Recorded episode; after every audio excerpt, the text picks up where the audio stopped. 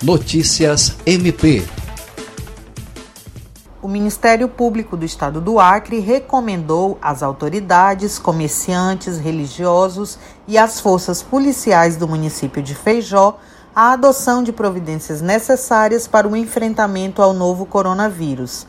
A recomendação é de iniciativa dos dois promotores de justiça do município, Dyson Teles e Juliandro Martins de Oliveira ao prefeito do município, ao secretário municipal de saúde e ao diretor do Hospital Geral, o Ministério Público pede que sejam consideradas as diretrizes elaboradas no plano criado para acompanhar e enfrentar a situação, bem como a suspensão por 15 dias de atividades sociais, religiosas, comerciais, de feiras livres e reuniões de qualquer natureza.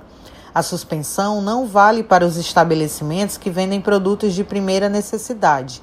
Estes deverão evitar a formação de aglomerações e ainda disponibilizar produtos para higienização das mãos nos pontos de saída e entrada, manter as dependências ventiladas e reforçar a limpeza de equipamentos e ambientes de convivência.